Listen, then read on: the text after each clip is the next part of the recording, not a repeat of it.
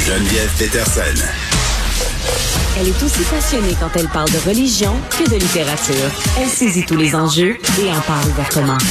Vous écoutez Geneviève Peterson aujourd'hui le, projet de loi 15 euh, dépôt euh, vraiment attendu. Là, on sait que ça fait suite euh, à la commission Laurent sur la réforme de la DPJ. plusieurs acteurs là, qui ont participé à cette enquête-là et qui vont participer à cette réforme-là, entre autres la Fédération des familles d'accueil des ressources intermédiaires du Québec, qui vont participer demain aux consultations publiques justement sur la réforme de cette loi sur la protection de la jeunesse. On était avec Geneviève Rioux, qui est présidente de la Fédération. Geneviève, salut. Bonjour. Bon, euh, je pense que c'est pas un euphémisme de se dire que c'était attendu cette réforme-là. Évidemment, euh, parce que c'est un dossier très émotif. On la scrute aussi là, euh, quand même de façon assez exhaustive. On cherche ce qui pourrait être fait de mieux, là où le bas pourrait blesser encore, parce que ce qui a ressorti beaucoup, notamment dans le cas de la fillette de Granby, là, ce qui a donné lieu par ailleurs à la commission Laurent, ce sont les failles de la DPJ. vous, comme famille d'accueil, évidemment, comme représentante des familles d'accueil, vous êtes au première loge. Vous les voyez, vous les vivez, ces failles-là. Euh, ma première question va être bien simple, là, Madame Rioux. Est-ce que vous trouvez que Québec va assez loin dans son projet de réforme de la DPJ?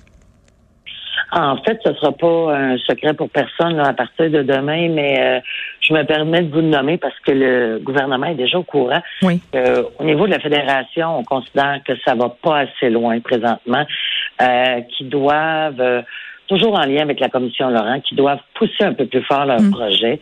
Le ministre nous, euh, nous annonçait une grande réforme. Actuellement, on n'est pas là. On est euh, dans un état du droit. On vient réécrire, peut-être nuancer, enlever quelques zones de gris, mm-hmm. mais c'est pas encore assez.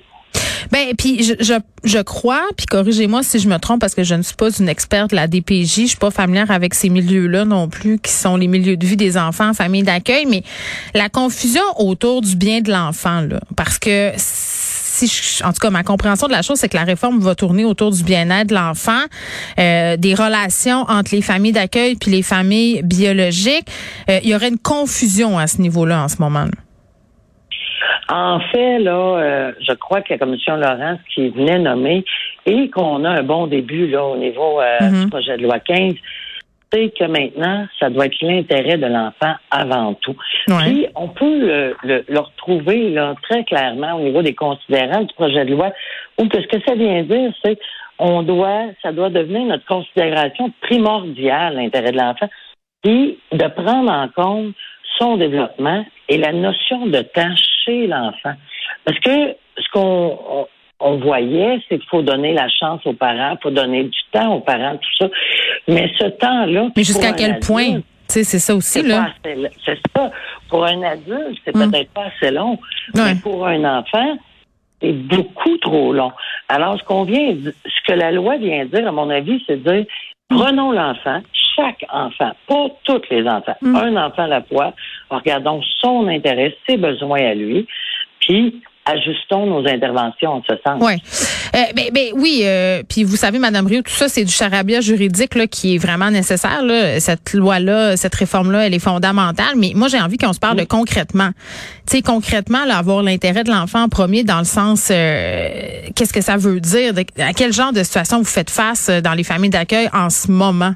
Tu donne-nous des exemples concrets de comment, justement, ça peut nuire au développement, à la vie, à l'attachement d'un enfant.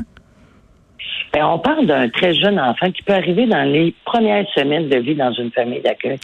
Et ça peut actuellement, juridiquement parlant, prendre deux ans, deux ans et demi avant que un juge puisse dire est-ce qu'on s'en va en placement majorité chez la famille d'accueil ou un retour chez le parent? Il ben, faut hmm. comprendre que ce deux ans, deux ans et demi de vie chez l'enfant, c'est la seule chose qu'il a vécu et on va le lien ne s'est pas fait avec le parent. Que par principe que c'est le parent biologique, mm. on va déraciner l'enfant mm.